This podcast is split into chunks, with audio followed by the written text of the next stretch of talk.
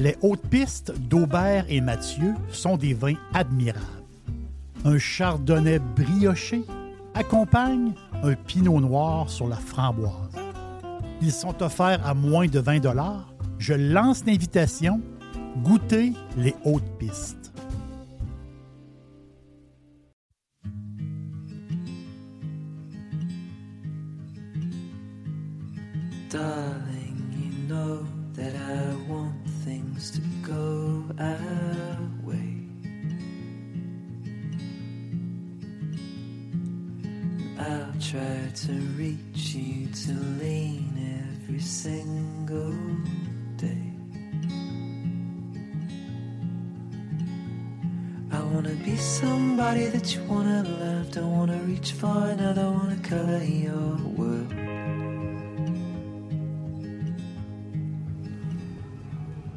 Je suis très heureux que vous soyez là. Euh, je vous invite. On part ensemble. On part pour Paris. Nous arrivons à Paris, mais c'est pas le but de notre voyage. On arrive à Paris ensemble et là, on va se louer une voiture. On va prendre l'autoroute A6. On va faire deux heures de voiture pour se rendre à Chablis. Chablis, superbe petite ville fleurie, extraordinaire, euh, Chablis. On va se rendre à Chablis parce que Chablis, c'est la porte d'entrée de la Bourgogne-Franche-Comté. C'est le centre-est de la France. La Bourgogne-Franche-Comté, c'est un ancien royaume à l'époque médiévale et aujourd'hui, quand on pense Bourgogne, bien, on pense on pense vin, c'est sûr, on pense vin. Donc là, notre voyage, no- no- no- notre idée de voyage, c'est de Chablis à Dijon, ensuite de Mâcon à Lyon. On va faire 250 kilomètres. 250 kilomètres et il y a 4000 domaines. 4000 domaines. Et là-dedans, il y en a les plus prestigieux euh, sur Terre. On est 60% en blanc, 30% en rouge, un peu de rosé et du crément, le fameux euh, vin mousseux. Mais la Bourgogne, c'est 60% en blanc. Souvent, on, l'oublie. Ce grand, ce grand royaume du vin-là est divisé. Il est divisé en sous-régions. Donc, les Chablisiens, la côte de Nuit, la côte de Beaune, la côte chalonnaise ou les Mâconnais. Donc, c'est. Mais une chose qui est sûre, c'est qu'il y a deux héritiers de ce royaume, mais c'est le, c'est le Pinot Noir et le Chardonnay. Pinot Noir et Chardonnay, bien, ils sont nés en Bourgogne. Sont nés en Bourgogne. Les plus grands crus du monde entier, on, s'y- on, s'y arrache. C'est, inimaginable. Si on pense mais justement à Chablis, on a les Valmures, on a les Vaux-Désirs. Si on pense, mettons, à la côte de Beaune, on a les Cortons ou les Montrachet. Si on pense à la côte chalonnaise, on a les Givry ou les Mercurés. Les Mâconnais, on a les magnifiques Pouilly-Fuissé ou les Saint-Véran. Et la belle côte de nuit, les Gevrés Chambertin, les grands noms. Les Gevrés Chambertin, Voss Romané, Romané Conti, Richebourg, le fameux Richebourg 1978, qui a été qualifié par plusieurs comme le meilleur vin que l'homme a vinifié. Richebourg, 78. Certains vont dire Cros-Parentou, le fameux Cros-Parentou. Il y a un débat qui se fait entre, entre les deux, mais on, on- y revient. Vous allez comprendre un petit peu plus tard. Donc, beaucoup. Il y a beaucoup de noms. hein. C'est difficile de s'y retrouver. Beaucoup de noms. La Bourgogne, ben, c'est un peu compliqué, mais je vais essayer de, simplifier ça. Donc, oui, les vins haut de gamme. Oui, les premiers crus. Les, grands crus, les premiers crus. Et il y a des, oui, en Bourgogne, des vins, euh, il y a des vins de tous les jours. Mais il y a une chose, il y a une chose que la Bourgogne a de très particulier, c'est les climats. Les climats. Il y a le climat. Le climat, c'est quand on regarde le ciel. Le climat, justement, il y a un avion qui passe au-dessus de moi. Le climat, c'est quand on regarde le ciel. Mais les climats, c'est quand on regarde le sol. Les climats en Bourgogne veulent dire les terroirs. Une partie de terrain délimitée dans un plan cadastral. C'est unique à la Bourgogne. Donc, c'est des parcelles de terrain qui possèdent des noms. Il y a 1463 climats en Bourgogne. 1463 climats. Pour comprendre un climat, c'est très facile. J'ai la maison où je demeure. Le devant de ma maison est situé au sud-est. Donc, le devant de ma maison, j'ai un sol sablonneux euh, et j'ai beaucoup de soleil jusqu'à 14 heures l'après-midi, l'été, quand il fait très, très beau. Et le sol, justement, le sol est un peu, un peu spécial, un peu sablonneux. Et l'arrière, l'arrière de ma maison, ben, j'ai un boisé, j'ai un ruisseau et j'ai un peu moins de soleil, le soleil de fin d'après-midi. Donc c'est comme si chez moi, si j'avais deux climats. Si je mets des pieds de vigne de pinot noir à l'avant de ma maison et je mets des pieds de vigne de pinot noir à l'arrière de ma maison, c'est la même vigne, elle va être travaillée de la même façon, mais au bout du compte, il va y avoir une différence parce que c'est deux sols différents, c'est deux lumières différentes, c'est deux chaleurs différentes aussi, parce que mon boisé à l'arrière, si je m'assois dehors l'été euh, en début de nuit, ça peut être plus frais à cause du boisé, à cause du ruisseau, ce que j'ai pas en avant. Donc chez nous, dans mon, dans mon, dans, mon quartier ou chez nous, sur mon terrain, c'est comme si j'avais deux, deux climats. Donc, c'est comme ça qu'il faut voir. Donc, dans toute la, Bourgogne, il y a 1463 euh, climats. Et là, c'est possible. Et là, c'est là que ça se complique. C'est que si moi, je, euh, je, me transforme en, je me transforme en vigneron et je décide de faire du vin. Donc, je vais faire une cuvée. Je, peux, je vais faire une cuvée pour l'avant de ma maison, et je vais faire une cuvée pour l'arrière de ma maison. Et là, les jus, je vais les mélanger ensemble et ça va faire le vin, le, vin d'aubergiste. ce que je peux faire aussi, c'est de faire une cuvée pour le devant de ma maison et que je vais lui donner un nom. Et une cuvée pour l'arrière de ma maison et je vais lui donner un nom. Donc, c'est le, c'est le même terrain mais c'est deux climats différents. Je rajoute une difficulté. À l'arrière de ma maison, j'ai mon climat, mais mon climat, c'est mon terrain, il s'allonge. Et là, ce n'est plus mon terrain, c'est mon voisin. Et donc, lui, mon voisin, aussi a la, a la même sol que moi, a la même, la même argile, a le même boisé, et a le même ruisseau. Et lui aussi fait du vin. Donc on peut avoir deux noms. Donc si je prends la cuvée aubergiste avec mon climat que je vais nommer, mettons, arrière de maison, et mon voisin d'à côté, lui, il s'appelle Paul. Mais Paul, il a son nom, et lui aussi va avoir le climat arrière de maison. C'est un peu comme ça. Les climats n'appartiennent pas à une maison, ils peuvent appartenir à plusieurs maisons. Ça a l'air un peu compliqué, mais c'est ça la beauté de la Bourgogne. C'est vraiment, vraiment la, beauté euh, de la Bourgogne. Je donne un exemple ici. La maison Drouin, maison de Drouin qui est, euh, qui, est une grande, grande maison. Et je, vais, je prends au hasard.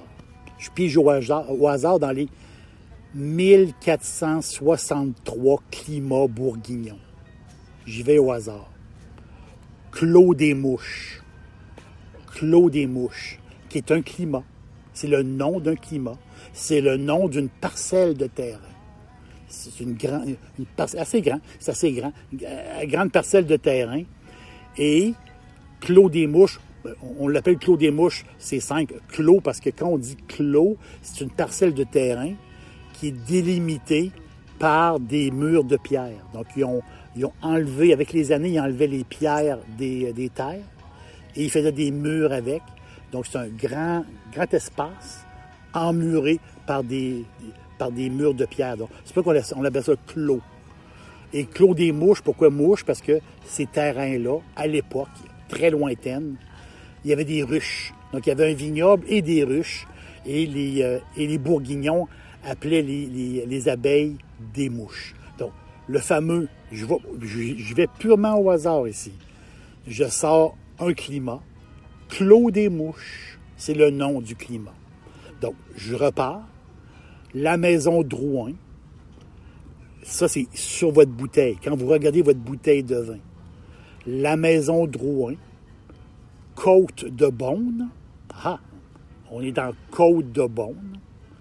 Et on est à Clos des Mouches. C'est un pinot noir. Donc, Maison Drouin ont, en Côte de Beaune, ont un vin Clos des Mouches. Et une autre maison, la maison Chanson. Chanson, aussi sur leur bouteille, il est marqué Côte de Beaune, Clos des Mouches. Et eux aussi, c'est un pinot noir. Donc, deux noms dans un même climat.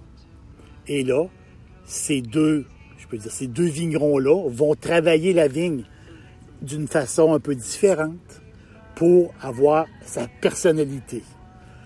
C'est tout à fait passionnant le mélange, le, le, le, les histoires de climat en Bourgogne, c'est tout à fait euh, passionnant. Les climats en Bourgogne, c'est les.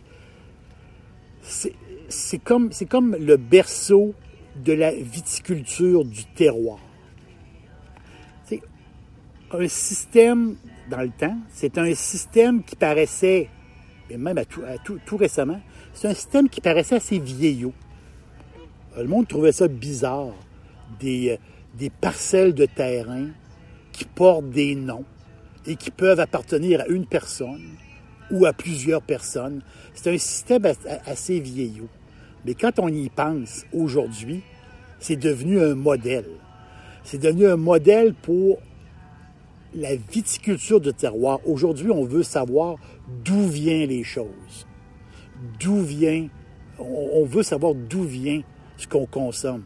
Et cette technique-là, qui est très, très ancienne, mais aujourd'hui, aujourd'hui, c'est extraordinaire parce qu'on peut savoir exactement, oui, c'est tel producteur, mais on peut savoir exactement à quel endroit la vigne, quel endroit la vigne, le, vin qu'on boit, exactement à quelle place est située la vigne.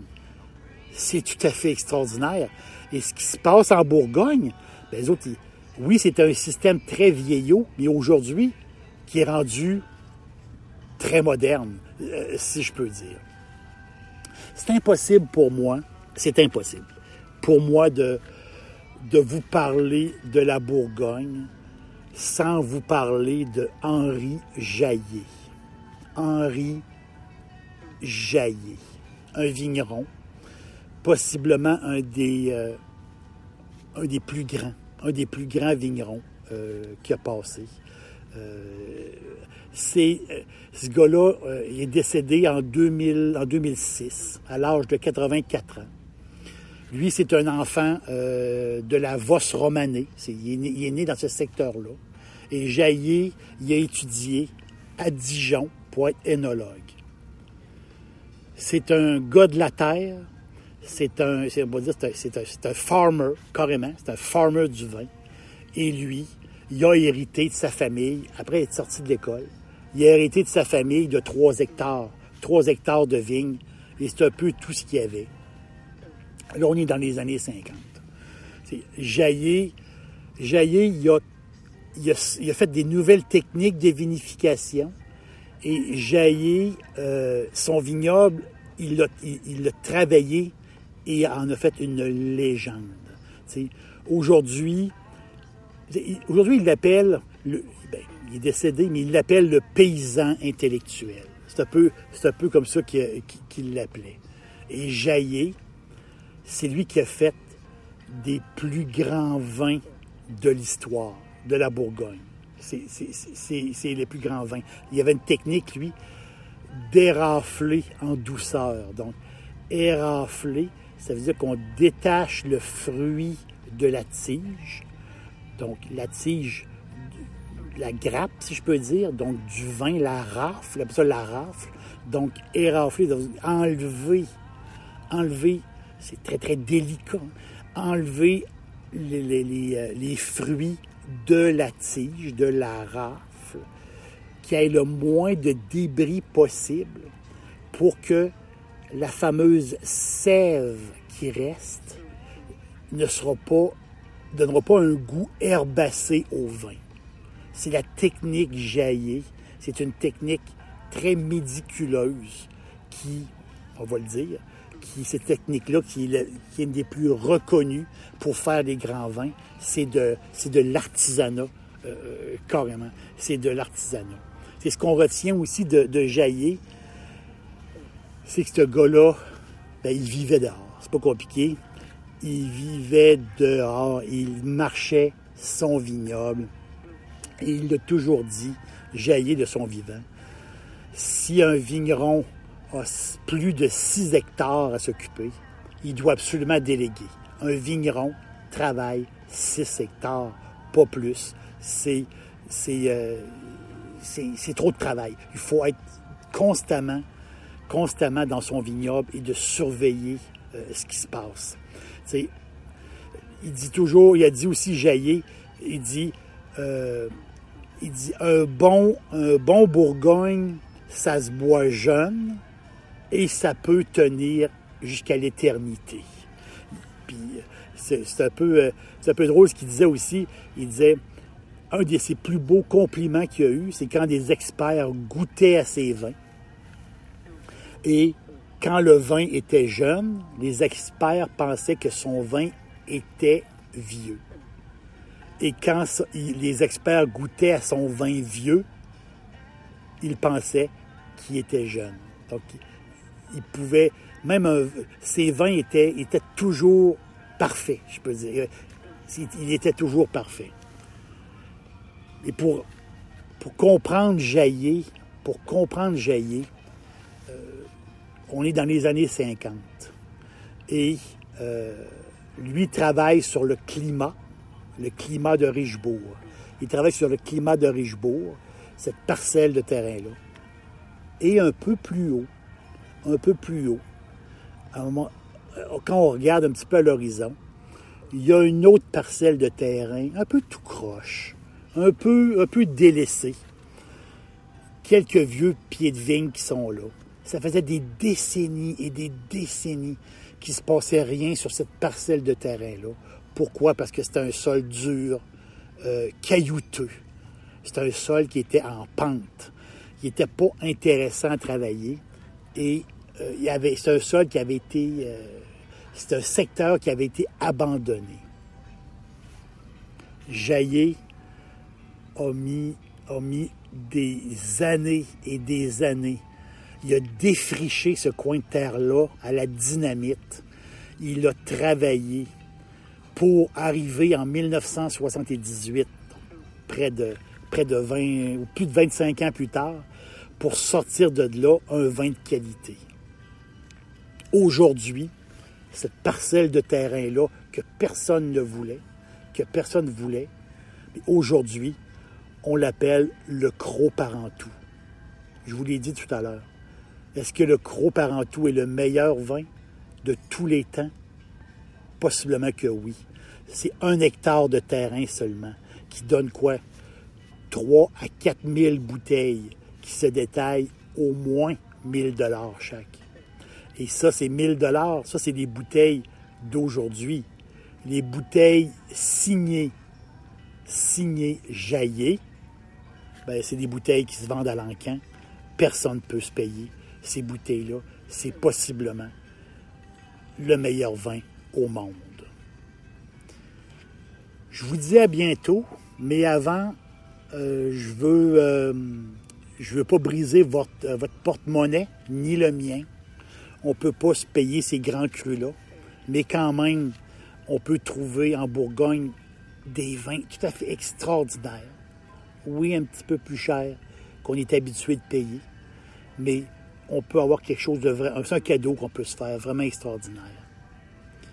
En rouge, j'en ai un pour vous de Didier Erker. Didier Erker, on est ici en côte chalonnaise. C'est un givry, premier cru. Et le climat, les bois chevaux. C'est le nom du climat. Les bois chevaux, cette parcelle de terrain-là. Didier Erker, côte chalonnaise. Givry, premier cru.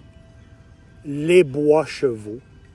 C'est tout à fait extraordinaire. Un pinot noir goûteux, avec une belle intensité, un petit côté cuir, magique, extraordinaire, fantastique. Et mon de vin, de Jean-Marc Brocard, un Chablis premier cru. Et le climat, Vau de V, V-A-U-D-E, V-E-Y.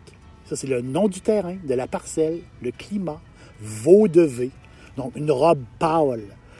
il y a même des reflets, comme des reflets argentés.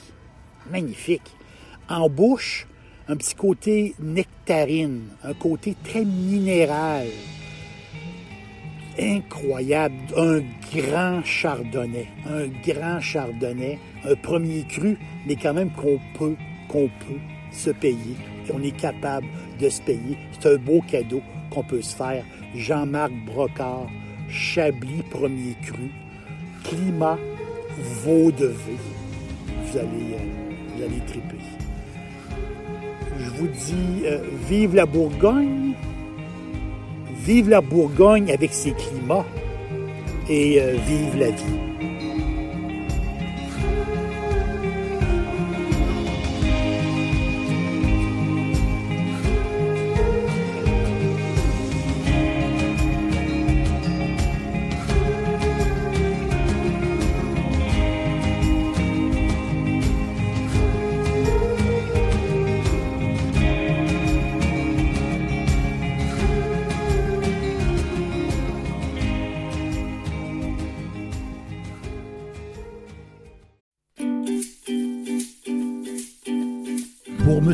Au quotidien, cherchez Jerry l'aubergiste sur Facebook, Instagram, X et TikTok et bien sûr sur jerrylaubergiste.com.